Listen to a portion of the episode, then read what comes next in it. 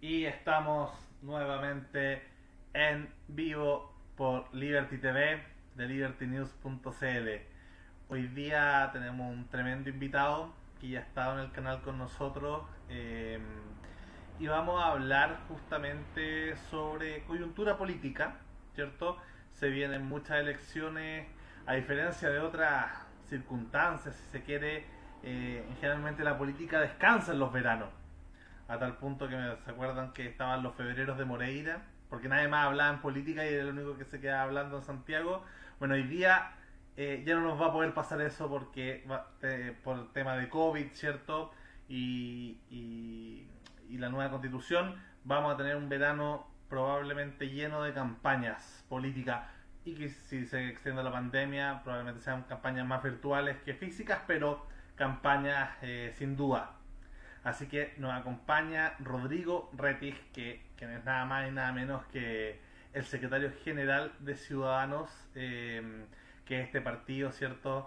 Sé que les molesta la comparación, pero, pero es conocido socialmente como el partido de Andrés Velasco, o al menos así en su, en sus orígenes, que es como, diría, claro, que es uno de los tres partidos liberales que existen hoy día en Chile.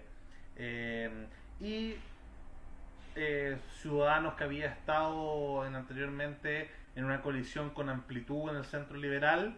Em, luego de la elección anterior pasaron a, armar una, alianza primero con la democracia cristiana y ahora junto a la democracia cristiana eh, entraron en unidad constituyente, que es este macro sector que, em, que de alguna manera es la antigua concertación, sobre todo porque, claro, están estos los cuatro tradicionales partidos eh, de la concertación, ¿cierto? El Partido Socialista, el PPD, el Partido Radical, la Democracia Cristiana, pero se agregan quizás estos dos eh, sectores más díscolos, ¿cierto? De, la, de, lo que fue la concertación, que era por la izquierda el mundo de Marco Enrique Minami, que tuvimos en el programa hace un par de, de, días, de semanas, em, con el PRO, ¿cierto? Y por la derecha de la unidad constituyente, en el centro político, em, se incluye, ¿cierto? Ciudadanos que también muchos de ellos, al menos de los fundadores, eran parte de la gran familia concertacionista, em, de alguna manera.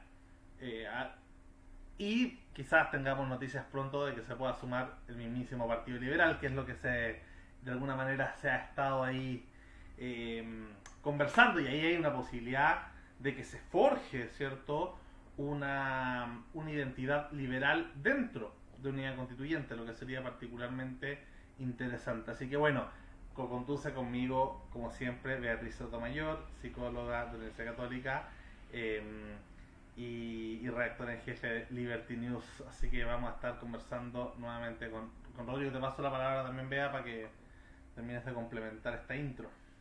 Eh, bueno, mi intro es bastante menos específica y es mi envidia tremenda que tengo de Rodrigo, porque realmente estar vinculado a la dirigencia de un partido político en un tiempo como este, eh, digamos, va a llegar a la historia, digamos, tus decisiones van a, van a dar forma en futuro para bien o para mal. Esperemos que para bien, yo te tengo fe, eres maravilloso. Y entonces, eh, digamos, tú vas a dejar tu huella, lo quieras o no. Y esa cuestión es un privilegio. Eh, y yo digo porque, un, porque ya tocará a muy pocos, porque ahora, digamos, todo está en fluctuación. Así que, de verdad, o sea, yo me imagino que este programa después van a haber historiadores para ver después, como cuando estén haciendo la investigación sobre este periodo, cuando se tomaron las decisiones, eh, este y otros van a hacer cosas que van a quedar en la historia. Entonces, digamos, una tremenda responsabilidad, un privilegio. Así que felicidades. Eh, no, no, sin presiones, ¿eh? Eso sí, sin presiones. Entonces, adelante, doy la palabra al invitado. Bueno, primero que todo, gracias Lucas y Bea por, por la invitación a, al canal Liberty News, que aprovecho de felicitarlos porque tienen una cantidad de suscriptores bien, bien interesante e importante. Eh, y yo ya había, como bien dijo Lucas, eh, asistido a un programa hace un par de meses en donde lo pasé muy bien, estuvimos conversando de liberalismo eh, con otro invitado y, y la verdad que esto estos espacios para hablar de política y, de filosofía política y lo que nos gusta, me parece que se deben agradecer, eh, esperando de que continúen y sigan creciendo. Así que muchas gracias por la invitación.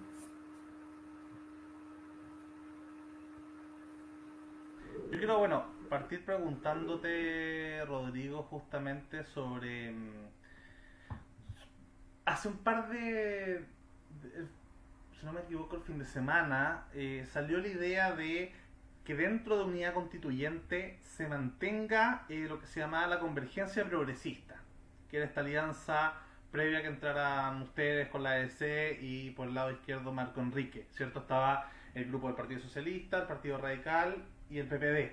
Entonces, algunos de los planteamientos de la, de la directiva socialista quizás medio eh, incómodos con, con, volver a ser los guardianes un poco de, de lo que fue el legado a la concertación, quieren de alguna manera crear una subidentidad eh, progresista, socialdemócrata, que no es lo mismo que la vertiente más social cristiana de la AEC o la vertiente más liberal que podría tener, ¿cierto? Eh, Ciudadano o el Partido Liberal. Eh, ¿qué, piensas tú en el sentido de, esta posibilidad de que se armen identidades adentro de unidad constituyente o es un matrimonio muy joven para andar eh, pensando poliamorosamente de armar núcleos dentro de, de estas relaciones, por así decirlo? No sé si se entiende la pregunta. Eh, ¿Crees que se debería poner todos los esfuerzos en armar primero una identidad de unidad constituyente? ¿O es legítimo y razonable y hasta deseable que se armen quizás subculturas dentro de la gran cultura concertacionista unidad constituyente? Sí, eh, bueno, tu, tu, pregunta es re interesante porque eh, da cuenta de cómo se ha diseñado este puzzle desde el 30 de septiembre del 2020. Recordemos de que Unidad Constituyente nace, nace de una forma bien, bien particular, no es que hayan habido eh, semanas o meses anteriores dialogando entre los partidos para efectos de construir esta, esta, marca política que, que, terminó naciendo el 30 de septiembre, sino que más bien fue un, fue un resultado de un, trabajo de, reuniones de, los últimos dos días en donde en los resultados de las primarias de gobernadores eh, y, el, tufillo, el tufillo político que se observa leyendo la prensa, escuchando programas como los de ustedes, leyendo y, y oyendo analistas, dan cuenta de que la unidad constituyente es un conglomerado político que eh, pudiera, pudiera ser el, el, el, conglomerado que más genuinamente representa el 18 de octubre del 2019 en el país. Esto por cuanto si, si podemos establecer algunos parámetros o ideas comunes respecto a qué significó el 18 de octubre del 2019, si bien no hay una, una decodificación eh, absoluta y, y, y, y, claramente determinada, no obstante, el resultado del horno, del, del horno de la política, sacó un, un, pastel que fue el proceso constituyente, apostando por una nueva constitución, y al parecer e, ese, ese pastel fue bien, ese, ese cujen, esa torta fue fue muy bien recibida por la ciudadanía, por la participación y por el resultado del, del 80% del... Sí, Luca, ¿me estás diciendo algo? Sí, ahí eh, quizás hacer la, la, la, precisión, no sé qué pensáis al respecto de que unidad constituyente quizás se parezca mucho más al 25 de octubre, al primer 25 de octubre de 2019, que más que el 18 de octubre, que fue quizás el hecho como de, de estallido y convulsión y con violencia y con con rabia. Eh, ya primero el 25 de octubre, ¿cierto? Se genera eh, la, esta marcha de, de, un millón y medio de personas, ¿cierto? Que pedía un poco al fin de la violencia, sobre todo la violencia del Estado y el toque de queda. Y luego el 15 de noviembre, que ahí yo, sin duda, sin duda, sin duda, creo que los grandes ganadores de esa noche fue, fue, lo, fue el espíritu de lo que después fue um, Unidad Constituyente. ¿Para qué hablar de, de, después el segundo 25 de octubre, que fue el, el triunfo de la prueba?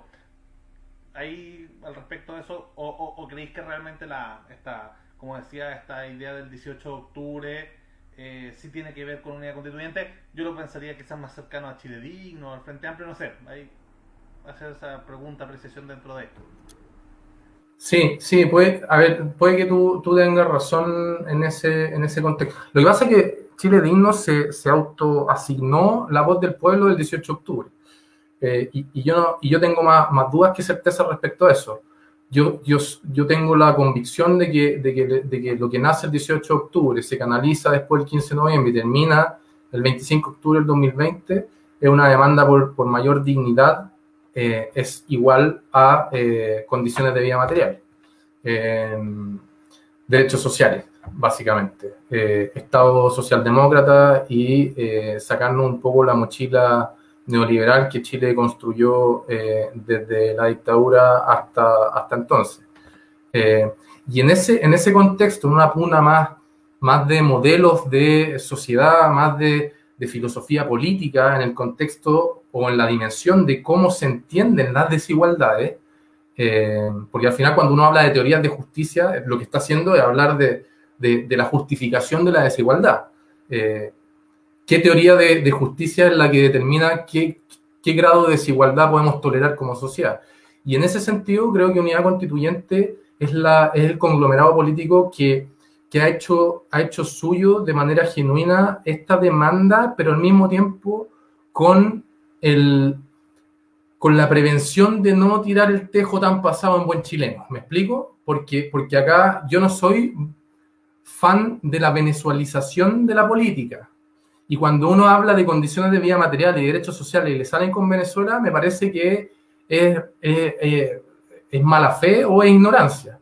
Pero, dicho ello, cuando ya estamos insertos en un proceso constituyente, en, una, en un proceso en donde vamos a establecer nuevas bases de la institucionalidad, un nuevo contrato social, hay un, hay un sector de la izquierda radical que está tratando de tirar el tejo lo más allá posible.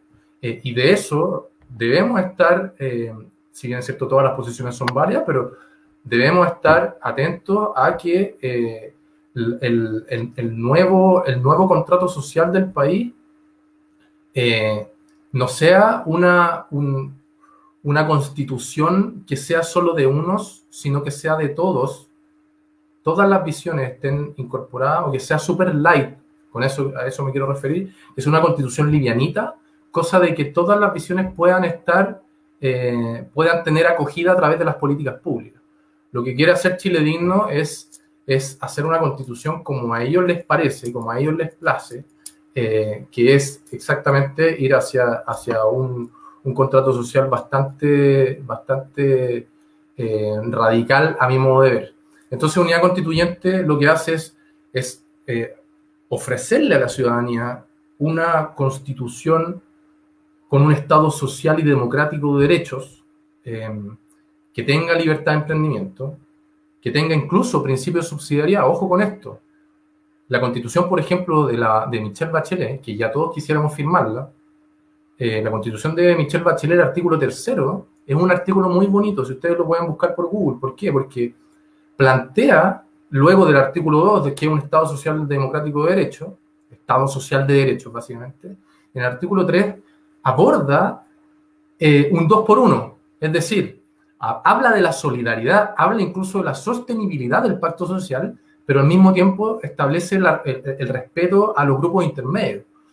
En consecuencia, eh, me parece que, que, esas son las ideas que deberían primar en este nuevo proceso y Unidad Constituyente quiere, quiere ponderar la libertad y la igualdad de una forma eh, bien armónica, sin priorizar la una por la otra, como si uno pudiera hacer el juego, el juego político, eh, solo la libertad la quisiera tener el Partido Republicano, por ejemplo, la libertad en su fan negativo, la libertad clásica de Milton Friedman y de Hayek, no, no interferencia, eh, y, y la, la, el sector radical de la izquierda, Chile Digno, quisiera tener una, una, constitución que asegurara la igualdad de todos en todo, que, creo que para allá no debería ir la micro.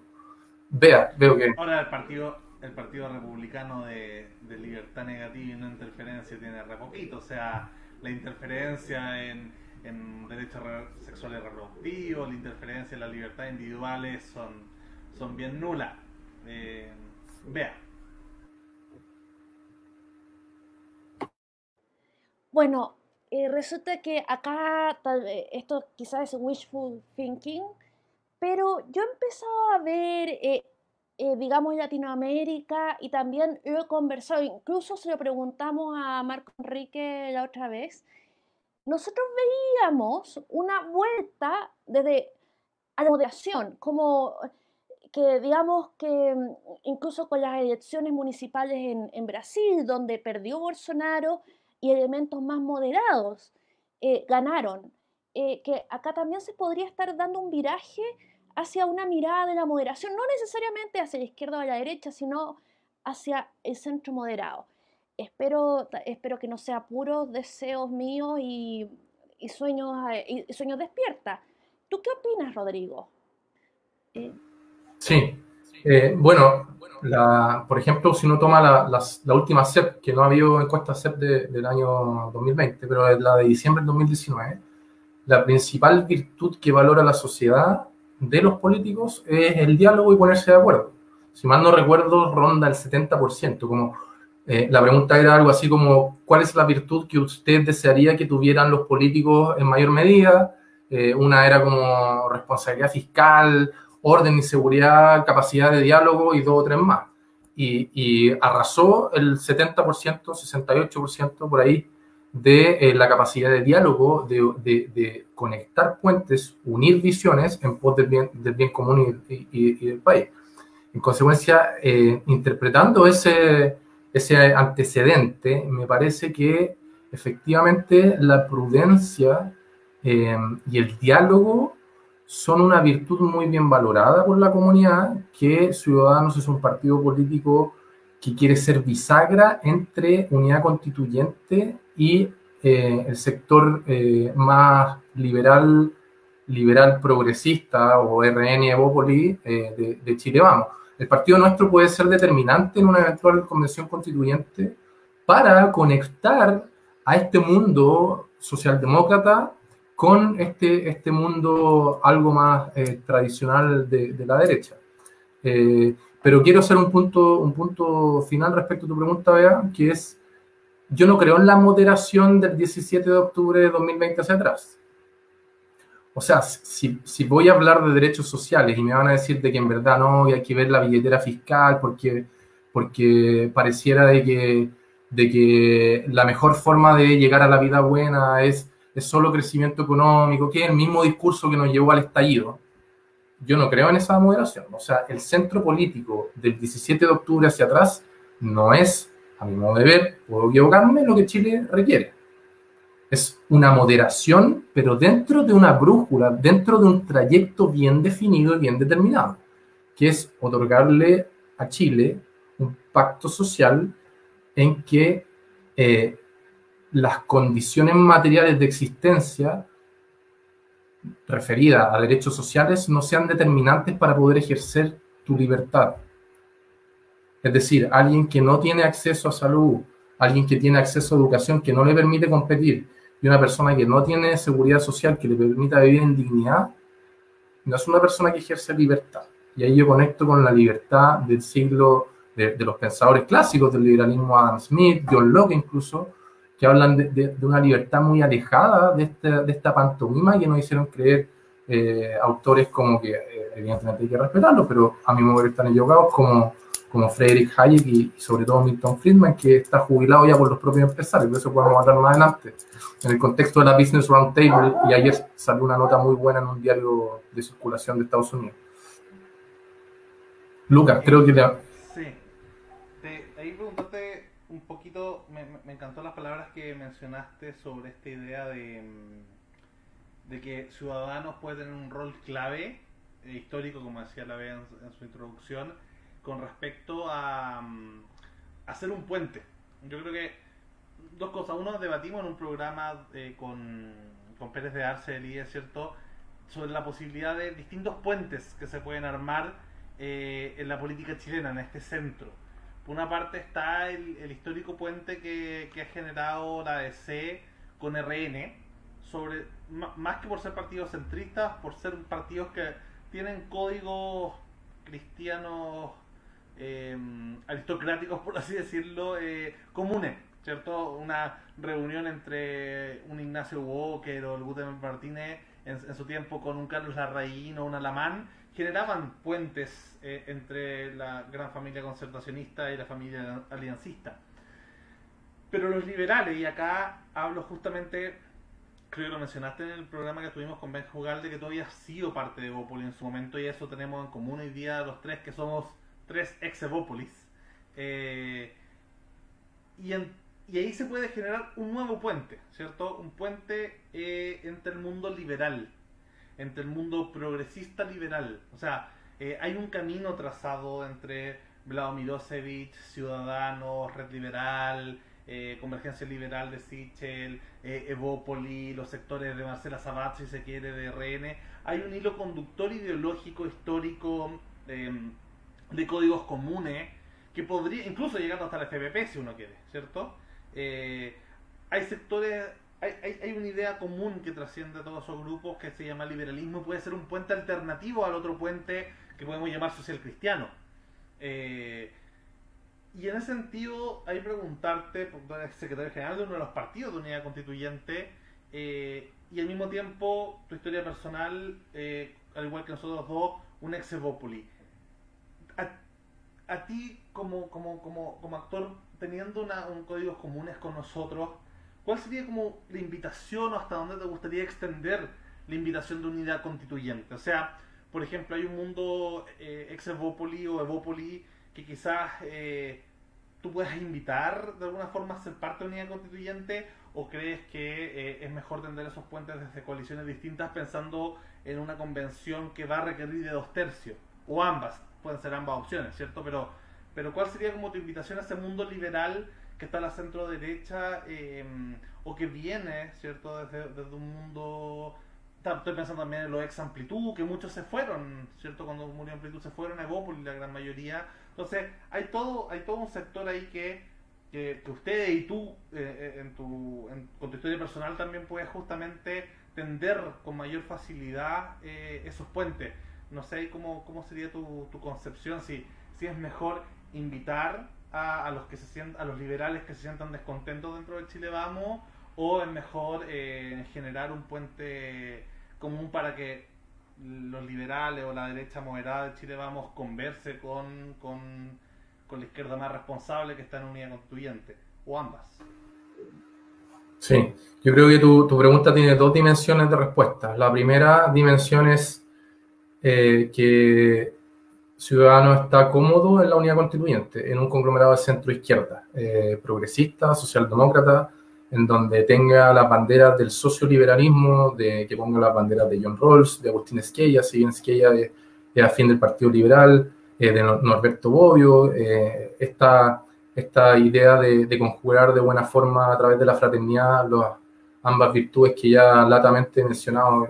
Eh, es un tema que me raya, perdón que me, que me extienda en ocasiones, pero eh, algo que me hizo moverme de Bópoli hacia la centro izquierda fue precisamente esto entender de que cuando uno habla de libertad es, es un concepto de libertad republicana que implica eh, comprender de que lo que se debe buscar a través de este concepto de libertad es la autonomía del individuo. Eh, y en ese escenario, eh, eh este concepto de libertad que va de la mano con eh, Estado garante de condiciones de vida material, de derechos sociales, es, es un domicilio absolutamente verosímil el estar en, en la centroizquierda.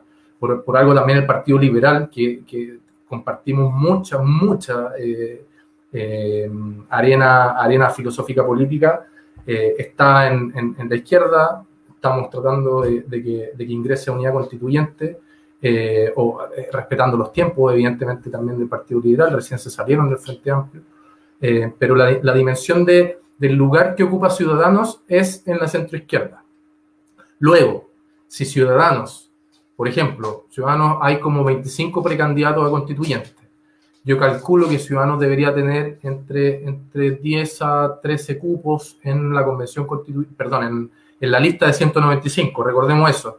Son 195 eh, cupos eh, para llenar por cada conglomerado. Por ejemplo, Chile Vamos tiene que llenar 195 cupos de los distritos, que es el número total de los 28 distritos.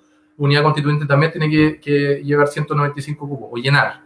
¿Cuáles de esos 195 se lleva el PS o la DC, etcétera? Bueno, Ciudadanos se va a llevar, yo creo, entre, entre 10, 10 y 13. ¿Quiénes sean esos 13 idealmente? O, ya pongámonos, pasemos el mensaje, que sean 15 idealmente. Pero ¿quiénes sean esos, esos 13 ciudadanos de la Convención Constituyente idealmente salgan, 5, 4, 6 o 7? Esos ciudadanos son los que tienen que conectarse con el sector liberal de la derecha con el objeto de tender los puentes intraconvención constitucional. ¿Me explico? Entonces, por eso distinguí dos dimensiones en relación a tu pregunta. yo considero que, de que de que Bópoli es un partido que tiene todo mi respeto. Yo milité ahí, tuve mucho, muchas cosas buenas eh, en ese partido. Eh, me sentí muy valorado también, pero, pero sobre todo después del 18 de octubre di un, como que comprendí que mi decisión había sido, había sido del todo aceptada. Eso te puedo comentar, Lucas, en relación a tu pregunta. Yo creo que Ciudadanos tiene un, un rol bisagra en la convención. Ojalá, ojalá salgan en la mayor cantidad de convencionales de ciudadanos porque van a ser los que van a estar llamados especialmente a tender puentes que nos pueden llevar a tener una constitución eh, finalmente en el plebiscito número 2.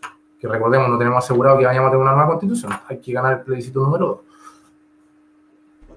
Y, ahí preguntarte, claro, entiendo que se enmarquen dentro de una lógica mm, eh, socioliberal, con socialdemócrata, liberal e igualitario, eh, también me imagino ahí cabe evidentemente el mundo social cristiano de la AEC eh, o demócrata moderado si se quiere.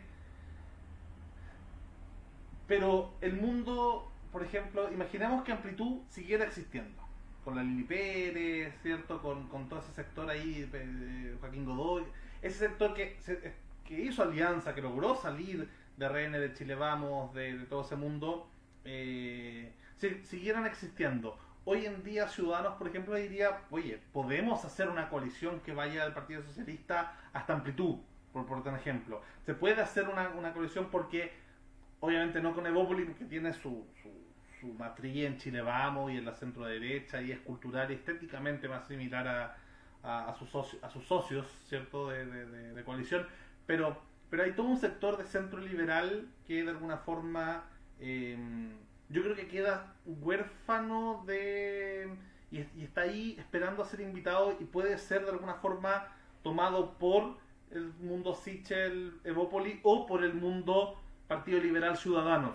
O sea, queda entre medio un sector interesante. ¿Tú crees que ese sector puede ser atraído justamente dentro de una unidad constituyente o ustedes se sienten como cómodos siendo, por así decirlo, la marca, marqués, ¿cierto? Como el, la, el el rayado de concha hacia la derecha de unidad constituyente. No sé si te complico con la pregunta. No, no, no, para nada. Yo creo que, mm, o sea, yo hablo acá más a título personal. Em, los sectores de centro más tradicionales o centro moderado, como el que tú citaste, eh, uno nunca sabe cómo evoluciona este tema de la geografía electoral y del ajedrez de, de los conglomerados yo creo que podrían perfectamente pertenecer a una unidad constituyente, pero si, si tienen un diagnóstico común. Eh, y, y, ese diagnóstico común yo no sé si lo veo en, en, el centro tradicional moderado al cual hacemos alusión. O sea, yo he tenido varias conversaciones con con personeros de, ese, lugar, con Mariana Edwin, tuve alguna, alguna conversación bien corta, pero, pero uno va, va comprendiendo algunas diferencias. Eh, con, con, Clemente Pérez también se conversó. Eh, con la Lili Pérez está interesante, ¿ah? con la Lili Pérez y ese sector de amplitud, yo, yo, creo que por ahí podría haber orilla. Pero, pero estos que, que te menciono, por ejemplo, o sea, la conversación eh, era plaza, plaza de la Dignidad o Plaza del Delito esa era la diferencia, o sea, para que te hagan idea de que no, no puede haber un proyecto común cuando, cuando uno piensa de que, de que octubre, noviembre del 2019 se refiere a una demanda por mayor justicia social y, y, tu contraparte que eventual o hipotéticamente podría servir para, para, un conglomerado te habla de que ahí solo hubo delincuencia. Eh, eh, también eh, esto de, de, de, que hablaba inicialmente de, de cómo conjugar eh, eh, esta, este antiguo eje del Estado-Mercado, también yo veía a, esa, a ese centro moderado como, como un lugar que sigue creyendo en la teoría del chorreo, que sigue creyendo en el crecimiento económico, condición necesaria evidentemente, pero insuficiente desarrollo, eh, que, que, no comprende a cabalidad lo que significan los derechos sociales, y son derechos humanos tan relevantes como los de primera generación, que son los civiles y políticos, entonces, eh, respondiendo a tu pregunta ya derechamente, si compartieran ese diagnóstico, yo creo que no habría problema en extender un poco hacia más allá la unidad constituyente, pero, yo veo que no lo comparten. Distinto, paréntesis, eh, el sector de amplitud. Lili Pérez a mí me parece una persona bastante interesante en este, en este contexto del cual estamos hablando. Pero bueno, Ciudadano es un partido chico, eh, es un partido que está haciendo muy bien las cosas bajo la presidencia de Ignacia Gómez. Ella ha hecho, ha hecho un rol fantástico y, estamos todo el equipo ahí detrás eh, de ella siguiendo sus pasos, otros más dedicados a los temas administrativos como yo, con el prosecretario, un equipo electoral que aprovecho de, felicitar a, este equipo, eh, Bruno Lertora, un gran, un gran un joven suelo de 25 años, de, no más allá, Bruno, pero alguien que me ha enseñado mucho a mí y me ha, me ha otorgado bastantes herramientas para, para comprender lo que es la ingeniería electoral. Eh, así que eh, entendemos de que, de Ciudadanos está haciendo un buen trabajo, que es un partido de, los pequeños de unidad constituyente eh, y que estaría feliz de construir eh, hacia, un centro político, pero siempre y cuando poniendo un apellido que comparta la demanda que nace en octubre y que se consolida con el apruebo el 25 de octubre del 2020. Claro, yo, ahí haría una distinción entre, entre esa centro moderado y el centro liberal. Yo creo que son, son pueden compartir, ¿cierto? En un mapa lineal el eje, pero en un mapa ya de dos dimensiones ya quedan probablemente contrapuestos. Estoy pensando en ese mundo, claro, de, del Gute, de la Mariana, los ex de al porque ellos son parte del puente, em, del puente social cristiano.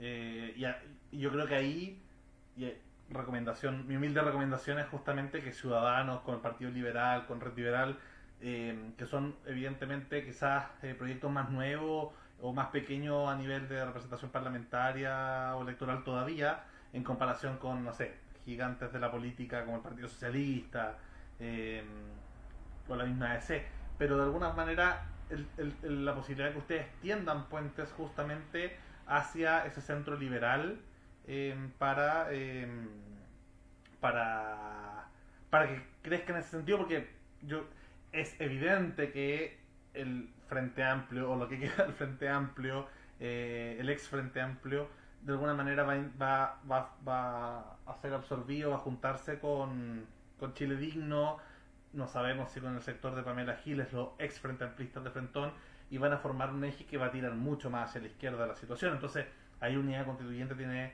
una oportunidad clara de, de no ser una coalición solo de centro-izquierda, sino ser una coalición de centro y centro-izquierda.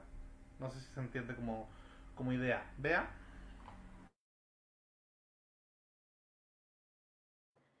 Yo quería, eh, bueno, ayer tuve un programa que es los lunes, sin barrera, en que hablamos de discapacidad y que mi co-conductor es Alberto Madrid, que es un activista ciego. Eh, y resulta que invitamos a Pablo Seyes, que es un candidato a constituyente, pero por convergencia social. Ahora, por supuesto, Alberto es de derecha y el otro de izquierda, pero hicimos el, ejercicio de que ya ustedes dos son convencionales eh, eh, y quieren sacar adelante el tema de inclusión. ¿Cómo lo hacen? Entonces, y, ahí eh, sacaron una conversación muy interesante. Entonces, para, y lo digo porque, ¿a dónde va la pregunta? Más allá de la autopromoción que me acabo de hacer. Es que para mí el tema no es tanto la, la igualdad o la desigualdad, eh, eh, sino que es la exclusión de que hay gente que no entra en ciertos lugares, que no tiene acceso a ciertas cosas y, que eso duele. Eh, digamos que no quieren ser iguales, pero sí quieren estar en, en igualdad de condiciones, en entrar en igualdad de condiciones ciudadanas a todas partes. Y, y a mí el tema de, la gente con discapacidad me parece especialmente, e, especialmente claro en, en cómo e, el acceso se parte, digamos, eh, eh, digamos, y cosas que se podrían hacer. Entonces, digamos, a mí me gustaría también preguntarte cómo, cómo, cuáles serían los pisos mínimos que tú crees en una constitución para asegurar eso que yo le digo eh, garantía de inclusión y que otros le podrán decir igualdad. Em, Rodrigo. Sí, qué interesante lo que, lo que se sí, claro. Justamente e, ese ejercicio que mencionaba la Bea de, de, poner a alguien de izquierda y derecha a, a conversar. Em, ayer creo que salió eh, una, una, propuesta de Mario Beislut que había hecho, ¿cierto?, con, con otro grupo, eh, este ejercicio de llegar a acuerdos eh, socialdemócrata. Y ahí tocaban muchos puntos de inclusión y no sé si en ese ejercicio eh, de, consenso, em, como el que mencionaba la vez, yo creo que uno lo puede hacer con cualquier grupo de amigos, mientras metáis a alguien de derecha de izquierda, ya, ¿en qué estamos de acuerdo? O sea, si de acá metí cinco personas o tres personas, donde hay un de derecha, una izquierda, y tenemos que ser todos de acuerdo con una postura, ¿cuáles son esos puntos? Y ahí, bueno, complementando lo de la vea de con respecto a la inclusión, pero sobre todo a cuáles son los, los puntos donde crees que puede haber un, un, mega acuerdo, sea sobre inclusión, sea sobre derechos sociales, sea sobre, eh, no sé, eh, autonomía del Banco Central. ¿Dónde crees tú que van a estar estos grandes acuerdos? No sé, complemento la, lo que decía la. Sí, bueno, lo, que plantea la vez lo complementa Luca, eh, me parece que es súper relevante y da cuenta de cómo Ciudadanos puede diferenciarse en el discurso político. Me explico. Eh, la igualdad, cuando uno habla de la igualdad con este disco rayado que parece eh, no habla solamente de la igualdad en su dimensión material o, de esta igualdad de, todos en al menos algo, como me gusta decir a mí, que no es la igualdad de todos en todo. Eh, y Ciudadanos tiene un discurso eh, igualitario desde el punto de vista de las relaciones sociales, de trato, que en algún, en algún minuto de la última conversación que sostuvimos en este mismo programa lo abordamos. Elizabeth Anderson es una autora que habla de esto y que Ciudadanos se quiere diferenciar en la unidad constituyente llevando la desigualdad de trato y promoviendo la igualdad relacional en este contexto de discusión sobre las bases sociales de nuestro nuevo contrato social. Y cuando, cuando Elizabeth Anderson habla de la igualdad relacional, eh, aborda este, este aspecto de eh, buscar anular las jerarquías de poder, eh, de que cada persona funcione como uno igual en el espacio público. ¿ah? tiene una dimensión material de, lo clásico cuando uno habla de la desigualdad y la desigualdad económica, etc. Pero, pero a mí, si bien yo comparto ese tipo de desigualdad, yo quiero, y el partido sobre el cual yo tengo la responsabilidad de ser el secretario general y el honor de ser el secretario general, quiere llevar este tema y diferenciarse de los socialdemócratas. Los socialdemócratas solo buscan, o lo que se pudiera uno concluir de esto, ¿ah? pero la socialdemocracia, lo que se distingue el liberalismo igualitario, vertiente Anderson, es que nosotros promovemos algo mucho más allá de la desigualdad económica. Y queremos el, que el trato deje de ser algo relevante en el Chile actual, en donde el lugar donde naciste, si tienes discapacidad o no, no tengas, no tengas barreras de entrada para poder eh, eh, participar como un igual eh, en, la vida pública. Entonces, la, gente, la gente con discapacidad que, y, los excluidos del contrato social son una piedra angular del trabajo del Partido Ciudadanos y quiere poner el punto sobre la I respecto en este tema en la Convención Constituyente en la medida de que saquemos eh, algún, alguno de los, de los 13, 15 o 18, ya me subí a 20, que sean 20 los candidatos de constituyentes de ciudadanos. Eh, y ahí me parece que hablar de, de derechos fundamentales, eh, ya como, como, escriturando una constitución, como, como, respondiendo a la pregunta de cómo tú lo llevarías a la práctica, me parece que, que en el acápite de los derechos fundamentales o de las garantías fundamentales podría haber un numerando que aborde el tema de la exclusión eh, y que, establezca la obligatoriedad para agentes del Estado, instituciones del Estado, instituciones privadas, para tener eh, una construcción de las políticas internas y de la política pública en armonía con estos principios de no exclusión.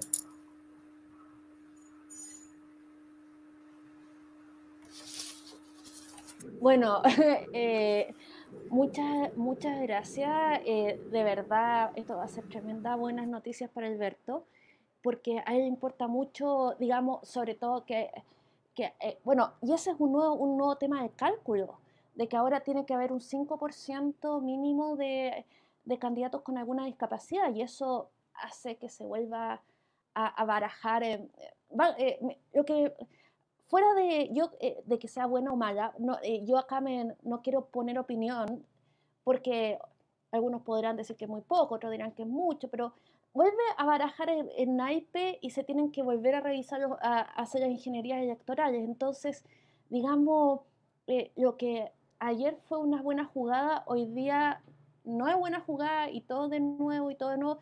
Eso debe ser agotador, sobre todo porque tú estás metido en el lado administrativo, que es especialmente, bueno, que es súper importante. Eh, no sé qué opinas. Sí, bueno, ahí, ahí yo, yo, mi rol ha sido más de, de, construir puentes, de tender lugares comunes en, en, la, en, la, en, la, mesa de trabajo de la unidad constituyente y ahí quiero reiterar mi, mi reconocimiento a Bruno Lertora, que, que es un ingeniero en transporte ya titulado que se va a ir a Estados Unidos el próximo año, que, que justamente es el que trabaja con, con esta con estas fórmulas de cálculo, por ejemplo, como tú bien dices, esto implica rebarajar de nuevo, vean naipe de, de, cuántos cupos tiene cada partido, los escaños reservados también, de qué distritos se van a, se van a restar los cupos, eh, eh, a modo de, de, primicia en la unidad constituyente, cada partido va a perder un cupo, o mejor dicho, eh, cada pueblo originario va a ganar un cupo eh, en este contexto para poder eh, cumplir con el acuerdo que se ha llegado en el Congreso respecto a respetar estos escaños reservados tanto para pueblos originarios como para personas con capacidades diferentes.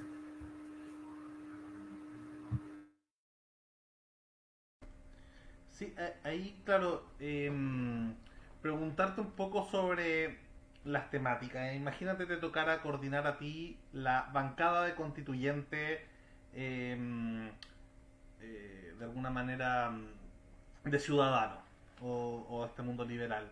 Eh, ¿Cuál para ti serían como los temas clave a defender más allá de la cierto de esta de esta igualdad de trato que me parece me parece bien y me parece que es lo conversamos en el programa que hicimos con, con la BE Jugalde y, y, contigo, ¿cierto? Que, que, es compatible absolutamente con, con cualquier tipo de liberalismo, incluso lo más libertario. Yo creo que al menos es más fácil compatibilizar la igualdad de trato que la igualdad material dentro de los liberales. Em, pero por ejemplo, no sé, por tirarte, por tirarte algunos temas, la opinión, todo esto obviamente haciendo política ficción, que, que, tú fueras el espíritu de los, de los 20 constituyentes que saque Ciudadano.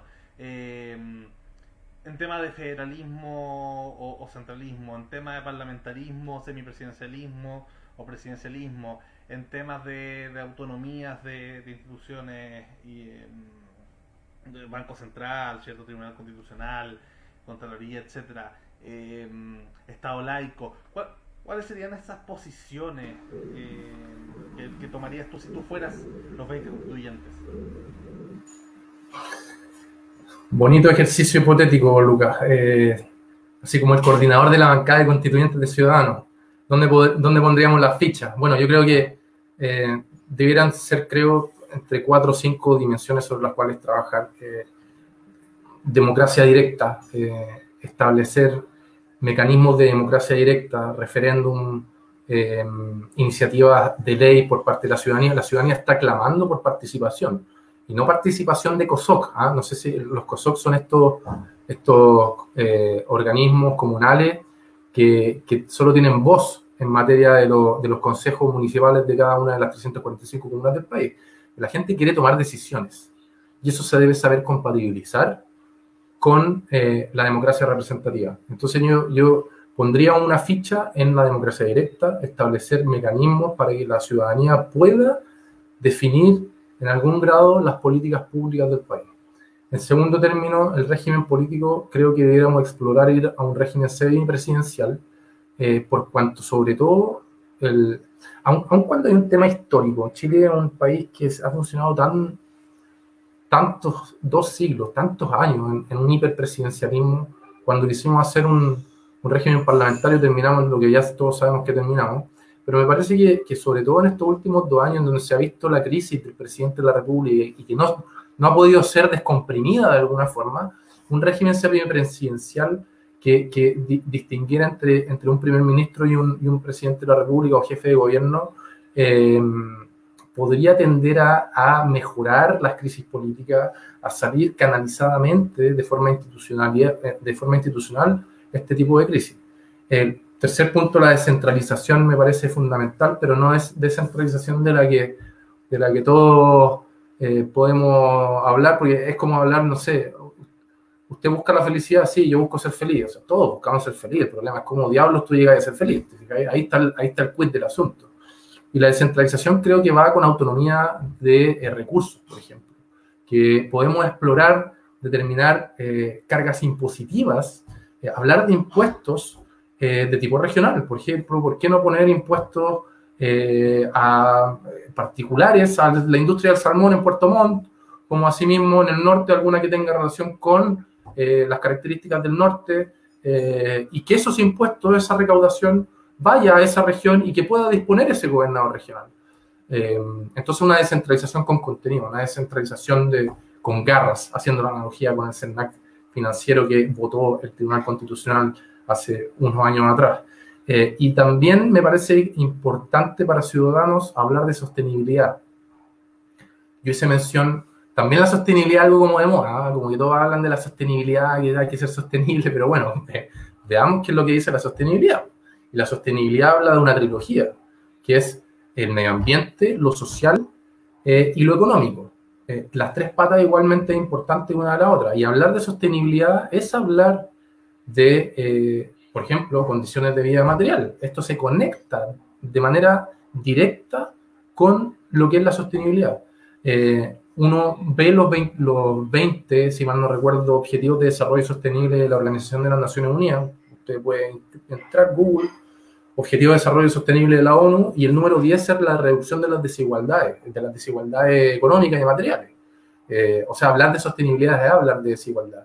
Eh, hablar de sostenibilidad es hablar de que las empresas ya no solamente se preocupen del bienestar de los shareholders, de los accionistas, que es lo que Milton Friedman eh, decía, que el rol de la empresa era maximizar la utilidad para los accionistas, no se tenía que preocupar de nada más.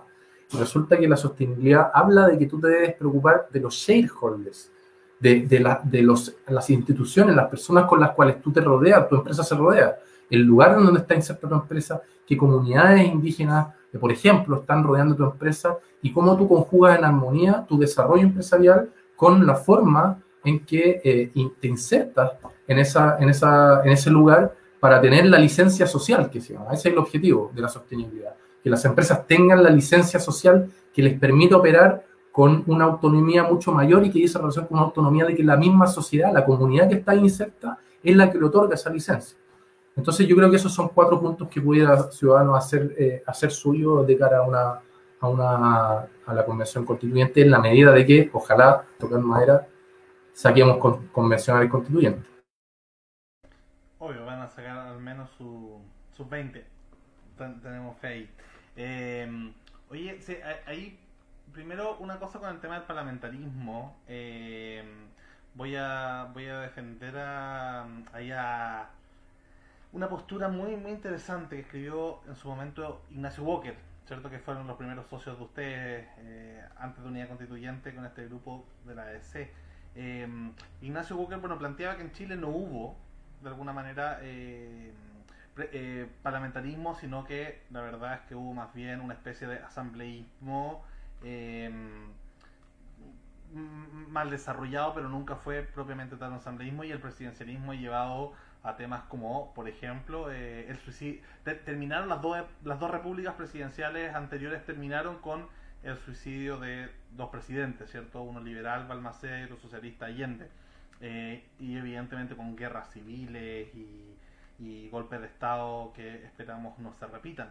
Eh, y de alguna manera él planteaba que estaban las condiciones necesarias justamente para poder pasar a un sistema parlamentario y no uno semipresidencial, que además se volvía genera una dualidad algo compleja entre, entre estas dos, entre el personaje del primer ministro y el personaje del presidente. Los dos ejemplos eh, mundiales más importantes del semipresidencialismo son Rusia, que sabemos que no es un modelo a seguir, eh, esperemos. Eh, me imagino quizás para ciertos sectores de la extrema derecha sí, o quizás de la extrema izquierda, vaya uno a saber con Rusia, con la Rusia de Putin.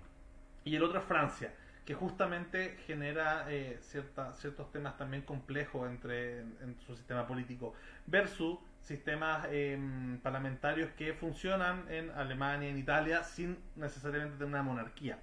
Eh, y claro, el presidencialismo ha hecho más mal al continente que bien, justamente porque tenemos, le copiamos todos estos países al sur de Estados Unidos, que somos Latinoamérica, le copiamos, ¿cierto?, al modelo norteamericano, que fue el primero en independizarse, pero eh, finalmente ha sido cooptado ese, ese, presidencialismo por autoritarismos populistas, tanto de izquierda como de derecha.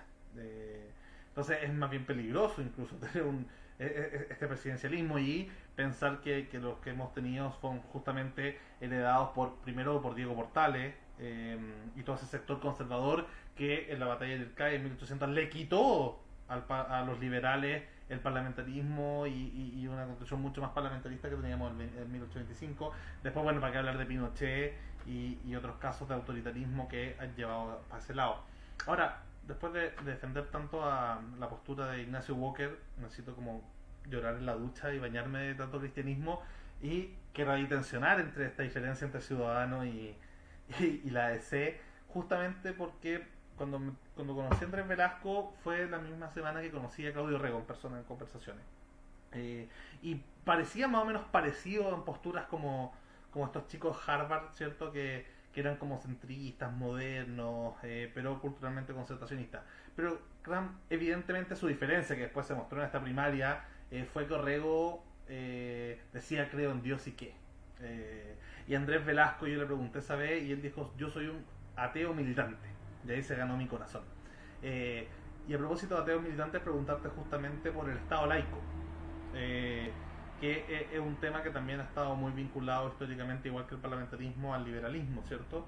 Eh, ahí si es que es importante para ustedes, si se plasmó algo de ese espíritu originario de, del ateísmo militante de, Andrés Velasco, que el Partido Liberal de Blado lo tiene mucho, o sea, ellos son probablemente los que más han luchado por el laicismo, y si uno va a un asado ateo, eh, el, Partido Liberal de lado está sobre representado en esos sectores, lo que me gusta mucho y es, quizás de lo, de lo que más me encanta del mundo de Blado, eh, junto con también el federalismo y el parlamentarismo que ellos sostienen.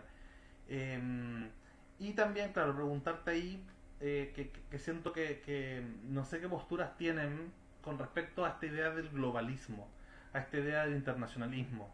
Algo para mí de lo que hizo bien Piñera em, antes del estallido social eh, fue justamente el tema de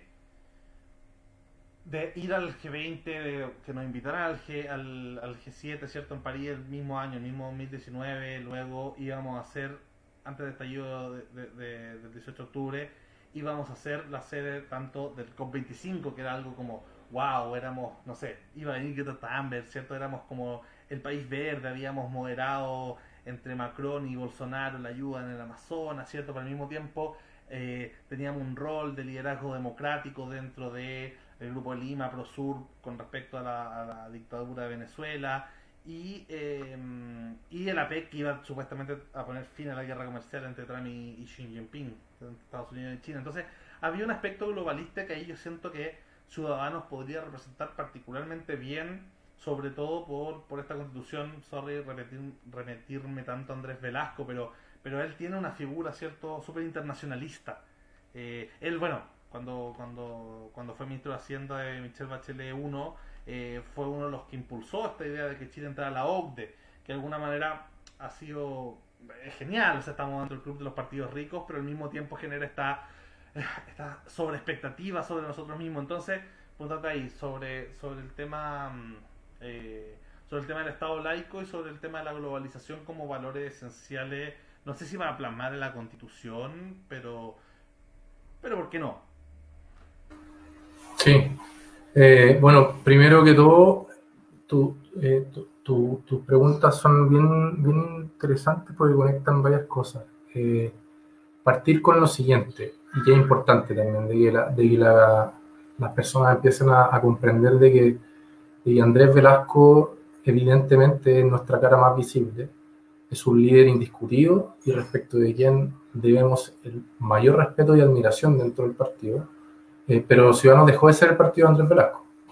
Eh, Andrés Velasco eh, perdió una elección ahora, el 7 de noviembre. Él optó legítimamente, de forma evidente, eso es muy legítimo, y luego de que perdiera, él de muy buena forma llama a Ignacia y la felicita por el triunfo, eh, y vamos a seguir trabajando con él, pero Ciudadanos es un partido que tiene ya vida propia, eh, en donde la opción de Andrés Velasco legítima perdió en una elección democrática el día 7 de noviembre del 2020. Y la presidenta de Ciudadanos es Ignacia Gómez, que es una líder que eh, ojalá ella está construyendo muy bien esta carretera, eh, pueda llegar a altos puestos de, de, la política porque, porque una mujer muy empoderada y que tiene dentro de su gestión la marca registrada es el diálogo y la colaboración con los sectores políticos que piensan diferente. No por pensar diferente significa que no nos vamos a sentar a conversar. Entonces, dejar eso eh, eh, eh claro eh, desde, desde, un primer punto de vista. Entiendo, Lucas, esto no es... No es lo que pasa es que ya es una estrategia comunicacional, porque cada vez de que, de que Ciudadanos sale en los diarios, cada vez que Ignacia es invitada a foros, le preguntan por esto, y me parece que es evidente que debe ser así, porque es la figura, eh, o no es que deba ser así, pero es lo más natural que ocurra, pero al mismo tiempo nosotros tenemos una responsabilidad de poder transmitir lo que estoy transmitiendo. Eh, en segundo lugar, el, el, tema del globalismo ciudadano es un partido globalista, o sea, no entendemos la política y la construcción de la sociedad del siglo XXI eh, de manera independiente como, como, como repúblicas eh, una aislada de la otra, si bien hay tensión entre los países y entre los conglomerados de la OTAN, de Estados Unidos, la OCDE, etc., eh, nosotros entendemos la construcción de la sociedad y la política en forma globalizada y buscamos tender esos puentes y eventualmente, si ciudadanos llegan algún día en una hipótesis estar en el poder, va a seguir construyendo como construyó muy bien el eh, ex ministro de Hacienda actual militante ciudadano Andrés Velasco, respondiendo a tu pregunta en ese sentido. Eh, y el Estado laico, sí, es una marca registrada del liberalismo, eh, no tan solo el Partido Liberal, sino que de Ciudadanos.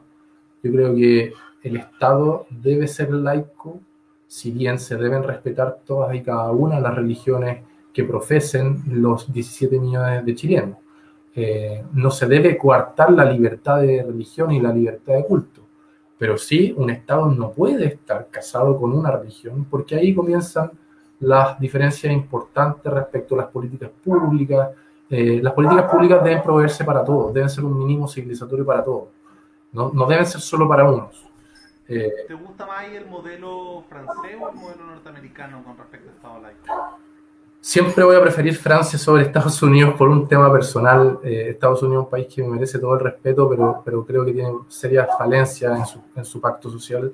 Francia también tiene sus problemas, pero Francia es un país que, que, que, personalmente siento que me representa más que Estados Unidos. Y, y, bueno, tu pregunta última conecta con parte de la pregunta anterior, que era esto del parlamentarismo.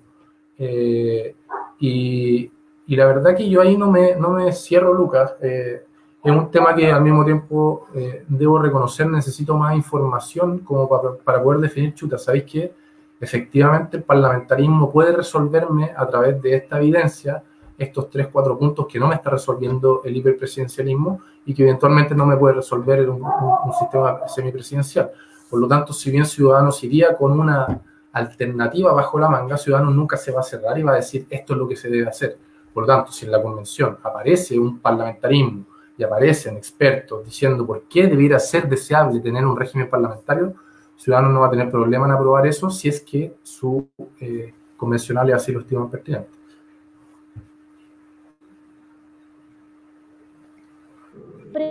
Quería tomar unas preguntas del público aquí que, que van.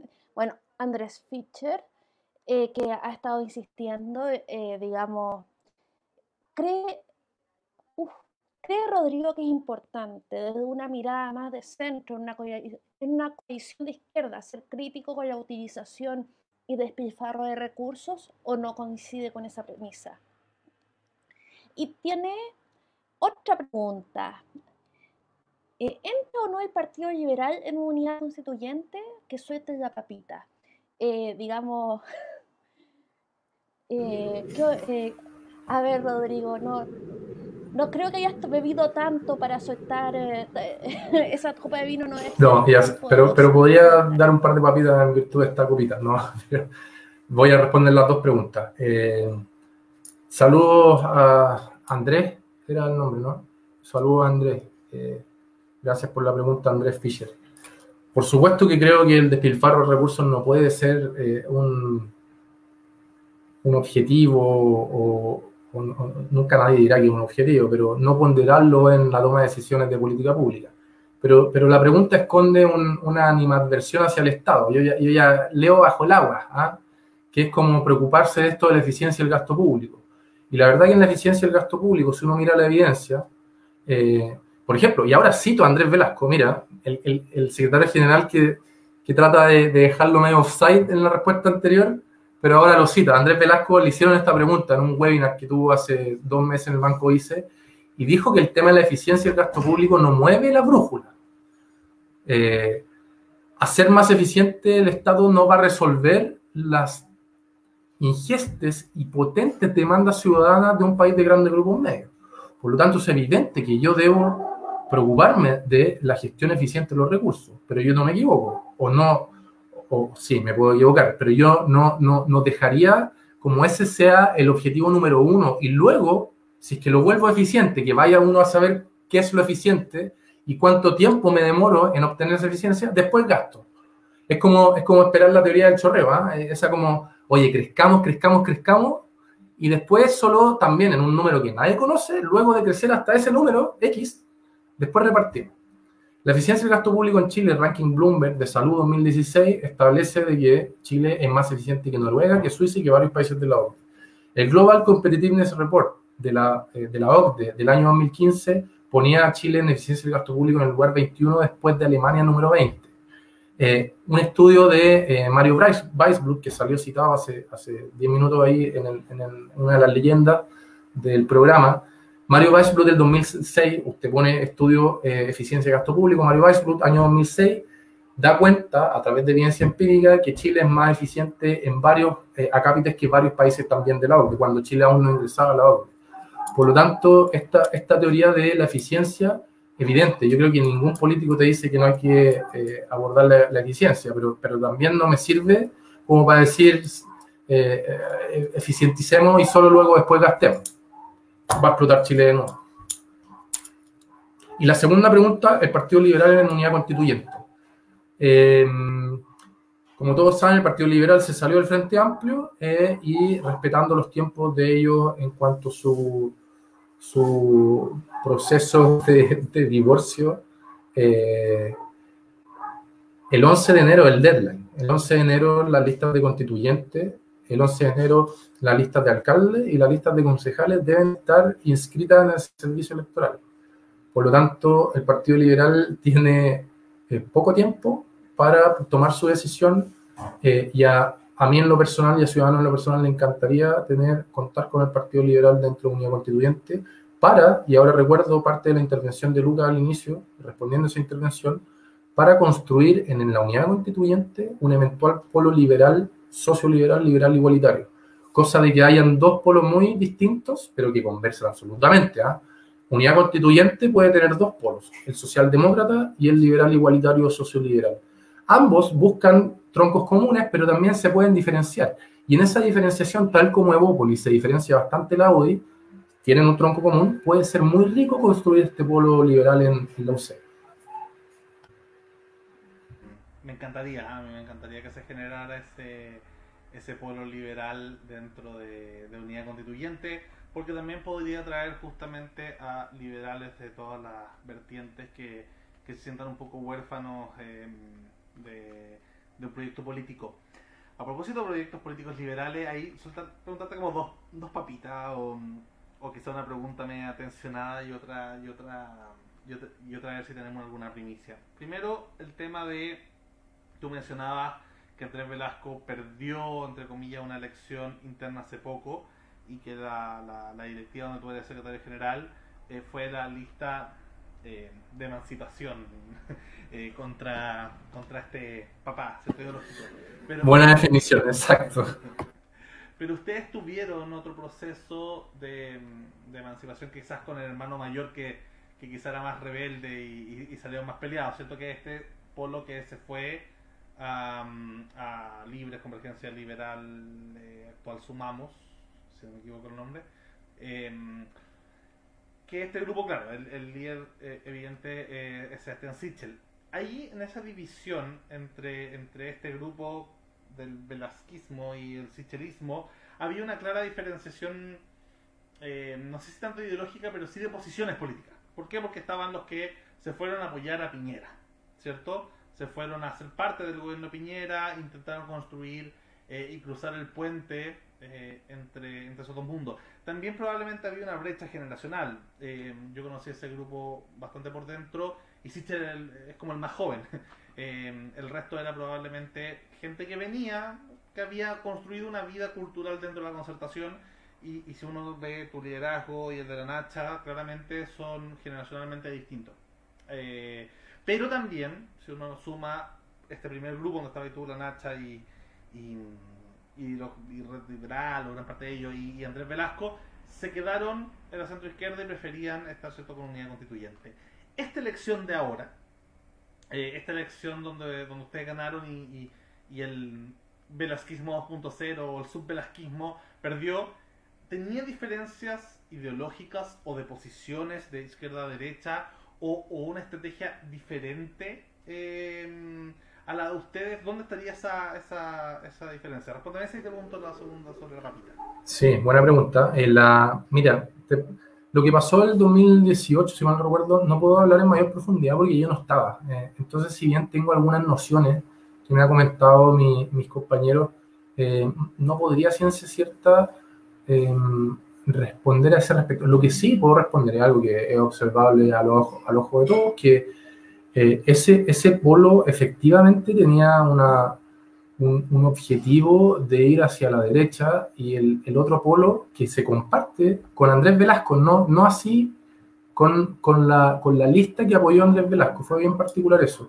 Andrés Velasco, yo tuve una conversación con él eh, y, y eh, Unidad Constituyente no le molestó. ¿ah? Eh, lo, encontró, lo encontró una concertación actualizada y y él tiene alma de concertación, por lo tanto no, no le molestó para nada. Pero la lista que él, él, apoyó, yo creo que, que Velasco quería más que nosotros perdiéramos que eh, eh, eh, como que el genuino razonamiento de político, de estrategia política de la lista que él, que él apoyaba, porque, porque esa lista lo que estaba planteando era una estrategia ya conocida y fracasada, que era ir a, a buscar un polo de centro que hoy no existe, y recordemos de que Ciudadanos tiene un, deadline también, que son las parlamentarias de este año, de este año que se avecina. Si Ciudadanos no saca cuatro parlamentarios, Ciudadanos se va a acabar. Así de drástico es eso. Por la ley electoral indica que un partido de estas características, si no saca cuatro parlamentarios, se termina. Y ahí habría que ver cómo diablos resolvemos eso a través de una eventual fusión, por ejemplo, eh, con algún otro partido, etc.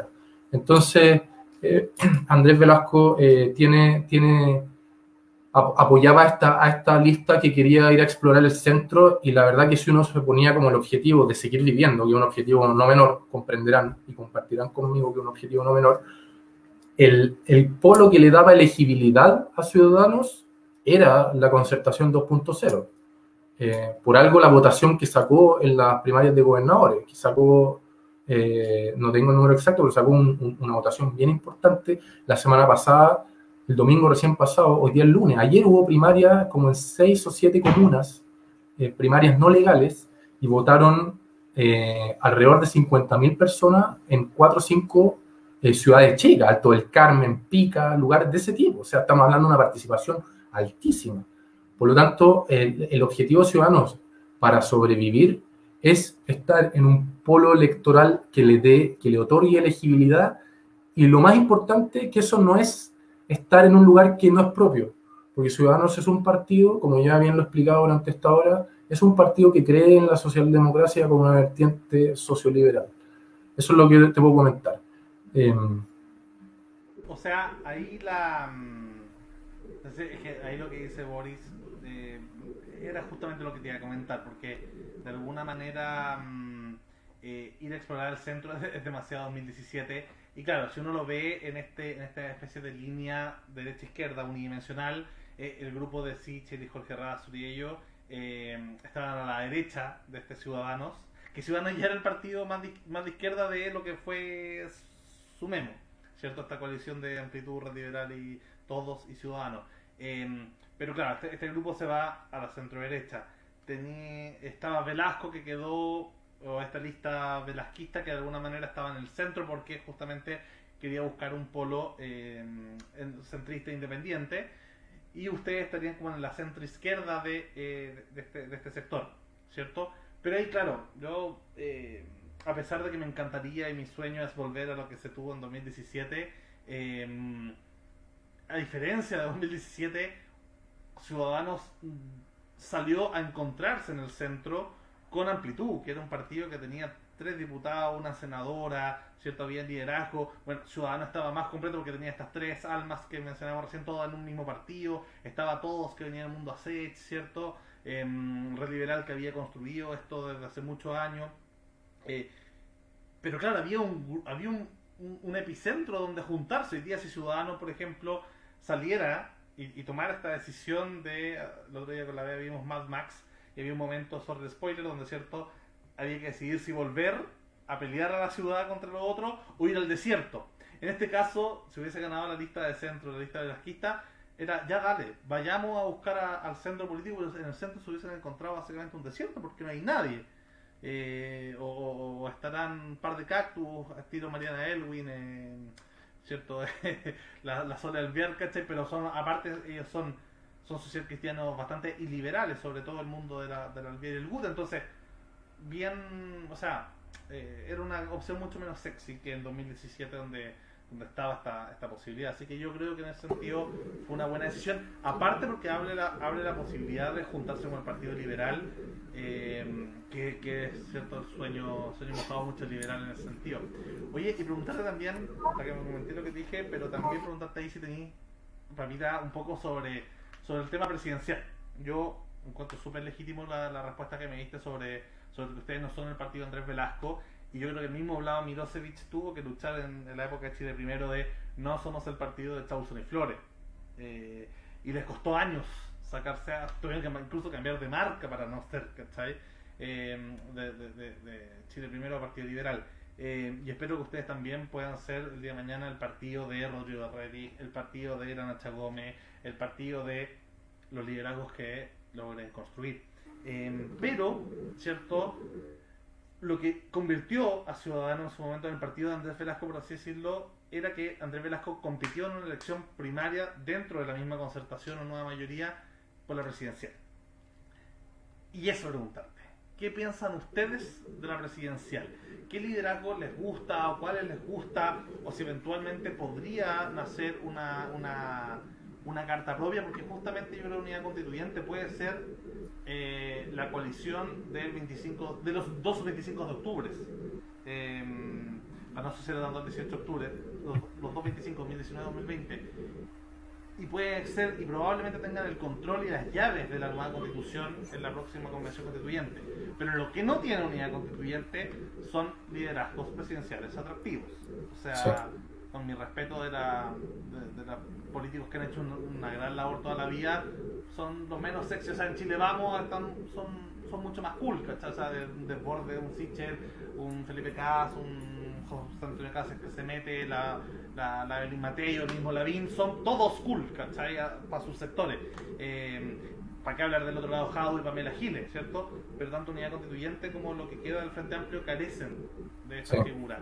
¿Qué pensáis tú al respecto? Si es que podrían ustedes levantar desde este pueblo liberal una, una carta a, a la primaria, si sería Andrés Velasco, si podría ser una Nacha Gómez, si podría ser, no sé, o quizás en el PPD a sé, Jarboe, Tobá, no sé, no tengo idea cómo está el escenario con la DC también, si es que hay algún liderazgo interesante ahí. ¿Cómo lo ven usted el tema presidencial? Estoy, estoy de acuerdo, estoy de acuerdo con, con, con, lo que está refiriendo Lucas y Unidad Constituyente evidentemente va a tener que sacar un, candidato de unidad, valga la redundancia. Eh, y el día, a día de hoy solo conocemos a Heraldo Muñoz del PPD y Pancho Vial y, y, y Tarud eh, con todo el respeto que me merece Tarú, pero es, es, bien poco atractivo. Entre Vidal y Heraldo, yo creo que va a salir la carta al PPD y, y es, el, es, la única candidatura que conocemos al día de hoy. Y ojo con los deadlines, que he reiterado dos veces, tenemos la primaria presidencial a la vuelta de la esquina, terminando los constituyentes en la primaria presidencial, creo, si no me equivoco, en un mes más después de, de abril. Por lo tanto, estamos encima. Y unidad constituyente. Antes de que termine la unidad, o sea, antes de que termine la elección de constituyente, menos de un mes tienen que inscribir los candidatos a la primaria. O sea, hay menos Exacto. de un mes. Exacto. Entonces, esa, esa, mesa de trabajo de la UC va a estar en llamas desde hace 35 días que está trabajando. Yo creo que le quedan varios meses más de trabajo. Y yo creo, tiendo a creer de que eh, cada uno de los seis partidos va a poner sobre la mesa un, un nombre.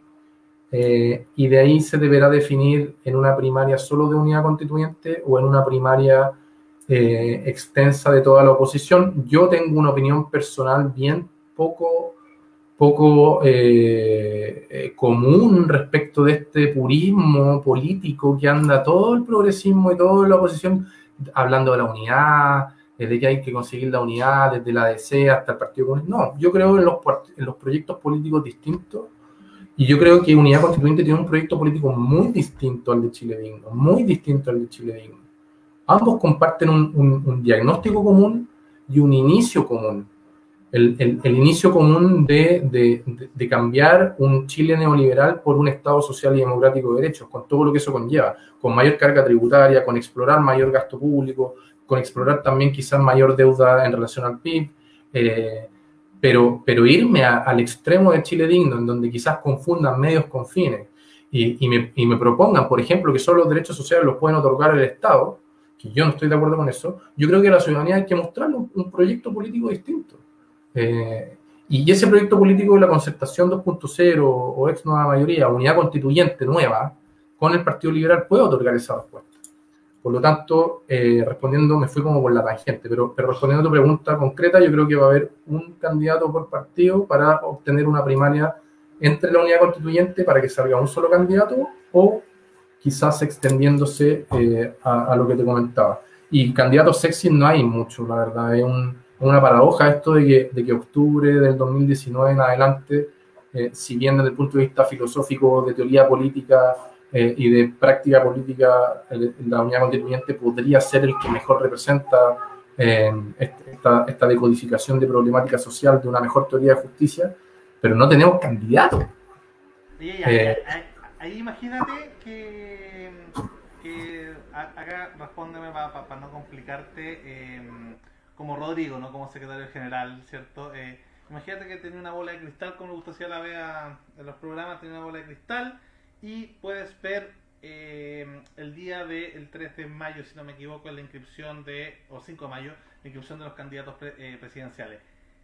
No quién te gustaría, pero ¿quién, quién crees tú eh, que se vería en esta, en esta bola de cristal que fueran los candidatos de estos seis partidos? O siete si es que sumamos a, al Partido Liberal. Así como nombres, es que ma mañana, mañana llegan, ¿quiénes crees tú que serían los incluyendo los de tu partido y los de los otros cinco o seis partidos que serían los candidatos presidenciales. Está lo mismo si jugara a, a política ficción mientras esté en vivo y sean ciudadanos chilenos. Eh...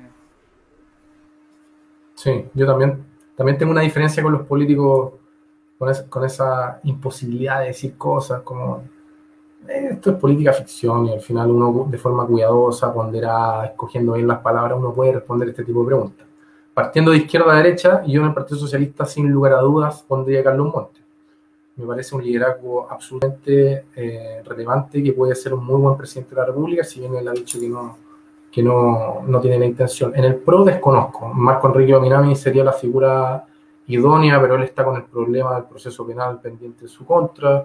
No sé cómo eso puede jugar y, me parece que levantar una candidatura de ese tipo con ese problema no es menor en el Chile del año 2021. Eh, por parte del PPD, a mí me gusta más Pancho Vial que Heraldo Muñoz, pero Heraldo también me gusta harto. Pancho Vial eh, me gusta más porque también está rayado como yo con el tema de la desigualdad, entonces compartimos harto esa dimensión. Eh, en el Partido Radical, Carlos Maldonado es una figura que yo lo, lo he visto en, en in situ y, es un líder que, que, trata de encontrar respuestas, o perdón, de unir personas eh, que piensen distinto y, y, ha tenido un rol bastante importante. Eh, en la democracia cristiana me encanta Francisco Conchumilla, eh, tiene una visión del Estado en esta, en esta importante tarea que tenemos, referida al reconocimiento histórico de los pueblos indígenas y los pueblos originarios. Él, él tiene tiene esa muñeca eh, eh, importante eh, y, también comparte mucho de esta, de esta teoría de justicia más que pondré de mejor forma a la igualdad con la libertad y, todo eso que ya soy repetitivo. Y en Ciudadanos me parece que Ignacia Gómez un rol, es una líder natural, una líder que, que, a mí me produce orgullo trabajar al lado de ella. he aprendido mucho de ella y, y la veo como una Jacinda Arden del Chile de los grandes grupos medios del año 2021. Eh, pero podríamos tener una primaria en la interna de Ciudadana. Ignacia, eh, si es que apareciera, por ejemplo, Andrés Velasco, que, que un, evidentemente un gran candidato y tiene todo mi respeto y toda mi valoración, ahí se tendría que definir. Pero yo, me, yo apostaría por, por el liderazgo de Ignacia si tuviéramos que, que elegir a alguien mi lado progre te está a punto de retar eh, porque ahí mencionaba puro hombre, desde medio puro hombre y, la salvaste con esta goma. Y mi social justice warrior feminista. Oye, de... esto hay que cuidarlo. Eh, eh, me ha pasado en un par de programas. Oiga, usted, por favor, pondere de mejor forma con esto de, de, de poder establecer la paridad real, porque al final cuando uno habla de paridad de género y todo, es pura chaya si no, lo, no le aplicamos contenido. Eh, hay, buenas, hay buenas candidatas, o sea, en caso de que, de que se abran... Isabel Allende. Podría estar en el PS la Maya Fernández, la Isabel Allende, eh, podría estar en el PPD la Carolina Toá, podría estar en la ADC Carolina Goich y, y ¿cómo se llama? Y, y la, o la Jimena Rincón. Eh, Partido Radical, no sé si hay mujeres. Había una muy buena, una candidata que que, a Velasco. Ay, me puse mute, eh, había, una, había una radical que a Ciudadanos le gustaba mucho invitar siempre, que fue candidata a diputada por el Distrito 23 en su momento. Eh, que, era, que, era, que era muy buena, no sé si seguirá activa en política, pero era, era, bastante. No la recuerdo. Voy a buscar el nombre la, Oye, me quedo con Carola Toada, con Carola Toada de las que mencionaste, lejos. me encanta el liderazgo Carola. De por Rodrigo, no sé si tienes palabras finales, si la Bea tiene alguna ahí, alguna pregunta, palabra de cierre. Eh, cerrando esta tremenda, interesante conversación. después de conversar contigo, que al menos yo más, más feliz eh, de, lo que pueda hacer unidad constituyente y este lo me, me, dejó más animado que después de conversar con Meo, que fue tremendo invitado al programa, pero, claro, estaba, era la, la, era la más izquierda del, del de unidad constituyente. Em, así que no, no, no, sé si ahí tenéis también mensaje, algún, alguna palabra. Chicos, les dejo el micrófono.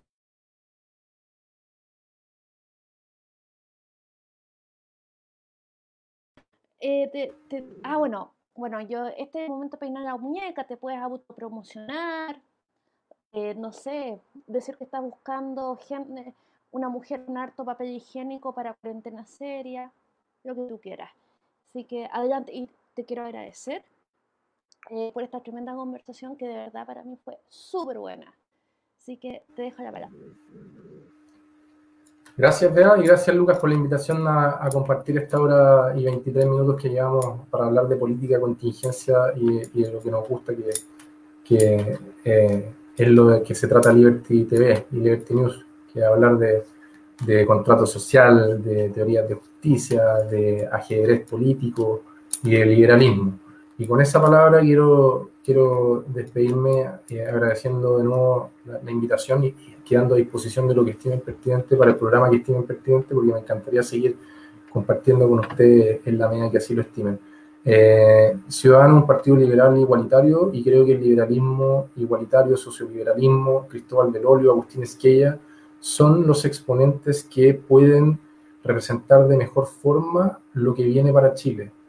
Eh, Y, en ese sentido invito a los oyentes y a los que están viendo el programa eh, a, a, prestarle ropa en buen chileno a, a los candidatos que se vendrán en, la, en, las municipales, que se vendrán en, en, los constituyentes y en las eventuales parlamentarias, eh, para hacer de, del, del liberalismo una vertiente política que logre sacudirse de esa mochila que traía eh, problemática hasta octubre del año 2019 y que logró, logró tener un relato verosímil de la crisis política eh, y, me parece que sería re importante que pudiéramos acceder a, puestos de poder los, partidos liberales progresistas eh, para poder echar a la práctica todas estas ideas que nos nutren y que nos calientan la cabeza y, y, libros que leemos, eh, porque creo que podemos hacer en la práctica un, un, gobierno o, o, aportar en un eventual gobierno